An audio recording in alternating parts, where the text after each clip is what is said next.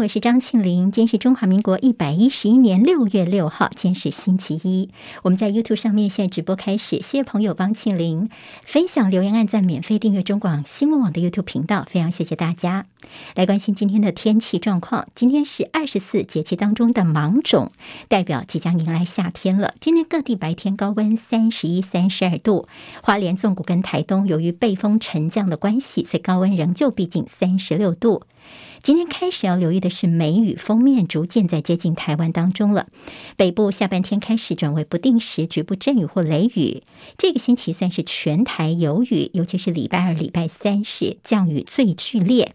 北台湾将会明显转凉，可能会降到十九度左右，在低温部分。礼拜五开始锋面稍微的转移，中部以北还是要留意局部大雨。礼拜天到下周二，如果锋面的位置比较偏南的话呢，不排除还会继续降雨。端午连假结束，今天恢复实体上课的有少部分的县市，台北市，另外在新北市，但是有一百四十六所学校还是延长远距到六月十号，就这个礼拜继续远距教学。另外在基隆市跟金门县的国小维持远距，国中、高中则是恢复实体上课。最新在国际焦点方面，多名携带炸弹的枪手攻击了西非国家奈及利亚南部的一座天主教堂，造成至少五十名信众死亡，多人受伤。教宗方济各闻讯之后，相当的震惊，为死伤者祈祷。目前没有任何组织出面承认犯案。美国连续两起大规模的枪击事件，多名枪手在宾州费城热闹街道上面持枪扫射人群，三死十一伤。在两个小时之后，田纳西州的一座城市也发生了枪手开枪并且开车冲撞人群，至少三人丧生，十多人受伤。孟加拉的吉大港货柜厂在礼拜六的时候的大火引发了巨大的化学爆炸，死亡人数已经增加到至少四十九人，有三百多人受伤，另外还有超过一亿美元的商品损失。在体育焦点方面，法网男单决赛，才刚满三十六岁的西班牙蛮牛纳达尔迎战自家网球学院所出产的挪威好手鲁德，纳达尔一盘未失，轻松封王，也迎接个人第二十二座大满贯金杯，缔造赛事最年长的冠军纪录。俄罗斯在礼拜天，昨天清晨的时候发射一连串的飞弹，攻击乌克兰首都基辅，击中多个基础设施，还差点击中核电厂，没有人死亡，有一个人受伤住院。这也是从四月二十八号联合国秘书长访问基辅以来的基辅第一次受到飞弹攻击，显示俄罗斯虽然是从乌克兰的北部撤军，转而主攻乌东，但是还是有意愿跟能力来攻打基辅。普廷他已经预告，如果西方国家供应长程火箭给乌克兰的话呢，俄罗斯将会猛攻乌克兰更多的目标。世卫组织表示，二十七个非猴痘流行国家总共已经通报了七百八十起病例了。不过呢，这数字恐怕是被低估了。世卫组织现在维持猴痘对全球公卫构成中度风险的这个评估。在国内第二轮的快筛实名制今天开卖，身份证尾数单双号继续分流，而零到六岁儿童还是可以持。呃，您的健保卡免费的领取快筛到这个月底为止。在端午收假日，昨天台铁的电车线遭到两条蛇的入侵，一度造成新屋站、彰化花坛站之间的电车线没有动力。在现场呢，发现了一大一小两条蛇的尸体哦，挂在电车线上。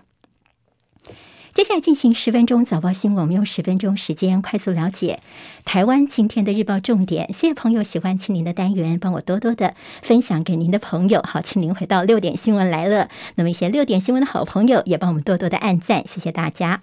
我们今天看到中时跟联合头版头条标题几乎一样哦，都没有给高雄好面子，因为昨天我们在这病例数方面新增了六万两千零八十例新冠本土个案，排名。这个数最多的是高雄哦，高雄的单日确诊现在是全台最多，已经超车新北了。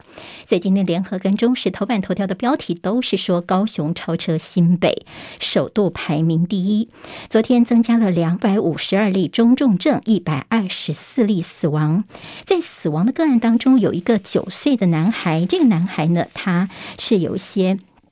这个心脏先天性心脏病，后来住院的时候呢，筛检是阳性，后来就并发了一些其他的问题，最后是过世。昨天还是有一百二十四人死亡，不过现在整个数字方面的，就陈时中指挥官的说法，他觉得大概到六月十号，就这个礼拜五呢，他评估这疫情应该可以反转向下了。现在还是南部的疫情在升温当中，南部的医疗量能吃紧，其中在台南市的空床率只剩下一成。其实全台湾最低的，当然在下关心说，高雄现在是全台湾病例数最高的。昨天指挥中心倒是这安抚一下高雄的朋友，说不用太担心哦，因为高雄的疫情现在是濒临反转，这几天可能接近高峰，后续呢高原期维持个几天，应该就会开始往下掉了。好，怎么样看台湾的疫情是否已经过了高峰呢？像是王任贤医生呢，他觉得说确诊数现在已经不准了，因为有些黑数，这黑数大概是一两倍跑不掉。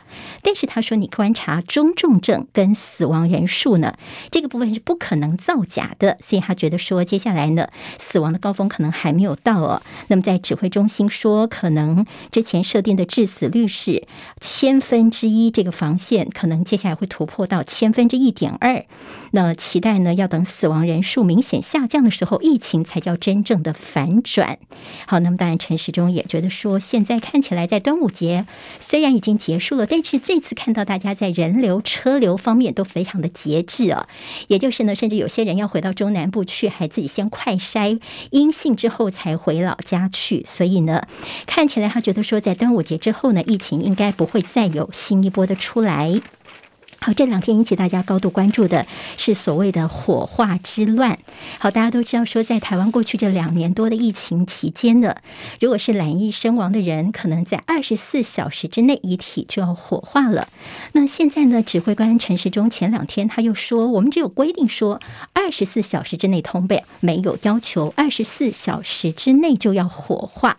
好，这个话出来之后，大家都炸锅了，觉得哇，怎么会？我们就执行了两年多，甚至。有很多的家长哦，还有家属，他们甚至送不了亲人的最后一面。好，在过去这段时间，你听到很多可能是跪在雨中送别自己的家人这样的故事，大家没有少听过。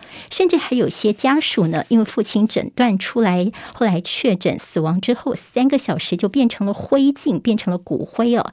这是家属一辈子心中的痛。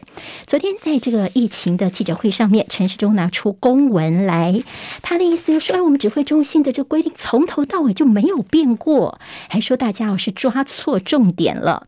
那么他甚至有点觉得说，是不是有这个媒体故意的做文章等等。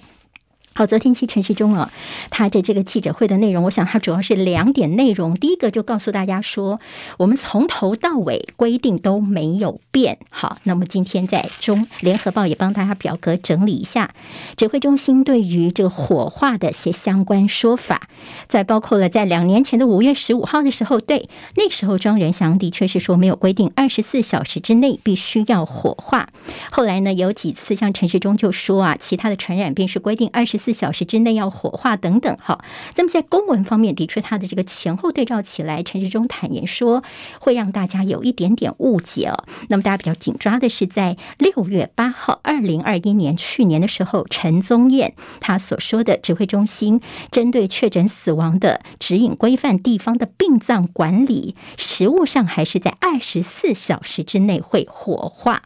好，那么其实包括了殡葬业者，地方都以为是二十四小时之内就要火化。陈世忠说：“我们从来就没有变过啊，是你们误解了我们的意思。”那么，另外，陈世忠昨天的第二个重点，他就是告诉大家呢。接下来我们就要心平静气的，因为如果说呢，这些大家有希望能够见家人最后一面的要求，所以我们会找着殡葬业者一起来谈一谈，看看有没有所谓两全其美的一个办法哦。好，那么当然现在就说，哎，我在想办法了，大家不用担心。但是难道大家误会误解了陈时中两年的时间吗？今天在联合报的这个分析就说，其实大家觉得说，你指挥中心第一个，你迟迟不愿意把新冠肺炎的传传染病的等级去降低，难辞其咎。还有就说，你现在说是误会一场，但是家人都被烧掉了。那么现在说你如果说是地方啦，包括殡葬业者误解了你的意思，那么过去这两年多的时间，你陈时中是几乎每天都开记者会，你怎么也没有出来来指正或者是提醒大家呢？好，这个部分呢，似乎你也是在过去的一些指引方面，你其实心里面是希望尽速火化，但是说法又模棱两可。好，模棱两可的做法其实是难辞其咎。所以现在陈时中是拿出了公文，似乎有点不认账。业者说呢，现在这几天的电话是接到爆，有很多的这个家属打电话来抗议说。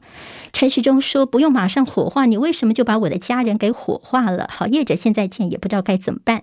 那么在大殡仪馆方面也说，他们其实没有暂存这些染疫死者遗体的地方哦。好，你现在拿出公文咬文嚼字，还在硬凹甩锅。现在呢，大家对于说，呃，在说你陈时中好像说自己被误解了，不肯担责任，其实也蛮多维词的。还有就是殡葬业者现在觉得好像被必须要背锅，他们。其实心里面有很多的苦水的，好，似乎是全台原来误会指挥中心两年多的时间呐、这是在今天报纸综合整理了所谓的火化之乱。好，那么今天还看到，在中国时报特别提醒大家说，我们在小朋友部分的这个要留心的是，全台所出现的首例的儿童 MIS-C。好，现在在儿童的重症方面是三十五例，十五死。大家说有十七例，在三十五例重症当中，十七例叫做脑炎。但是家属要关心的恐怕不只是小朋友的脑炎，因为现在台湾出现了首例儿童的 MIS-C。这 MIS-C 呢，它其实就是说，这个出现了一些全身性的一些叫做。多系统发炎症候群，好，在过去曾经有国外的案例，在台湾已经出现了第一例了，所以有台大的医生就说，台湾现在已经开始要打仗的时候了，好，那么提到说这个病例呢，其实大概是四月底的时候，一个十岁的男童，他其实本来是轻症，结果呢痊愈之后，在一个月后就出现一些高烧、腹泻、起红疹、淋巴结肿大这种属于是多系统发炎的症候群，所以专家说。这个部分可能要特别小心了。还有在新北的两岁童恩恩过世之后，他的爸爸当然出来说很多的话哦。今天他终于愿意要来听新北的录音档内容了。侯友谊重申新北会全力的关怀他。好，那么当侯友谊之前呢，被民进党说怎么在端午节你是神隐去爽过端午了吗？其实侯友因为他妈妈刚过世，所以这几天哦似乎都在做七。好，那么现在也被民进党误解了。《旺报》今天头版头条是是北京从今天开始放宽防疫，餐厅开放内用，正常上班，分批返校。不过，北京官方发布了九不准，禁止随意延长管控时间。看到大陆这次在端午节的假期的时候，出游的人数方面，因为疫情获得了控制，所以出游人士也出现了一个这样人数的一个回升。好，昨天在大陆的重头戏是神舟十四号的升空。这次三个太空人，他们的年纪都非常的轻哦，而且这次在太空要待半年的时间，任务非常的艰巨。这次对接天河核心舱，一些重要的内容，今天《旺报》有比较详细的报道。好，同样在《旺报》谈到了在大陆的这样的一个航空母舰山东号甲板上面被拍到有无人机群，而且能够垂直起降。好，其实代表的是大陆在无人机。机方面的一个呃投资跟关注，今天《中国时报》就谈到陆军的无人飞行载具组下半年要成军。好，在我们这边的一个个反制的做法，《联合报》谈到了雄升瞄准对岸机场。好，我们现在呢在说我们的雄升飞弹在公路方面飞弹射程是九百公里，大陆方面是强化他们的防空，而且是建设了有防空阵地来围堵我方的攻击。好，今天在这《自由时报》的内页谈到了。澳洲的军机呢，他们在巡南海的时候说被大陆的共机干扰，喷出了这干扰丝拦截哦。好，那么这干扰丝呢，其实有点像是金属的这种铝箔的干扰丝哦。说如果被吸进了这战机里面，会非常的危险。我们说是这个大陆的解放军所放的这样的一个干扰情况。那么澳洲国防部长的一个说法呢，其实主要是他的说法，但是还没有提出其他的证据。但是今天在《自由时报》内页是。大作。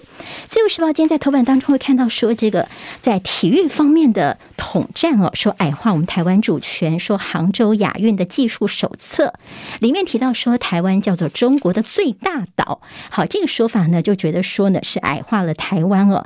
那么这个是大外宣的做法，我们已经是致函给 OCA 了，但是没有获得回应。自由时报今天在头版头条说，在疫情之后做更老。好，那么现在呢，高龄工作者是越来越多多了，少子化的侵袭，青壮年的就业人口停滞不前。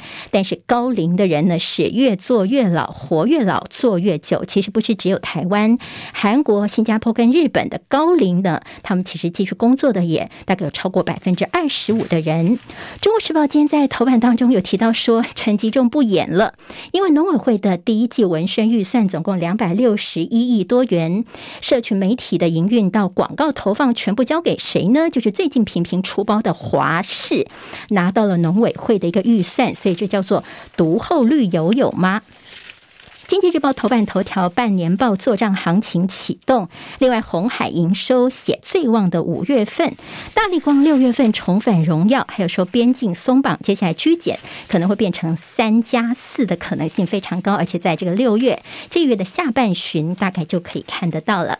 好，是张庆玲在离开教室前，记得帮我按赞，多多留言。明天我们再会喽，拜拜，谢谢大家。今天台湾各日报最重要的新闻都在这里喽，赶快赶快订阅，给我们五星评价，给庆玲最最实质的鼓励吧，谢谢大家哦。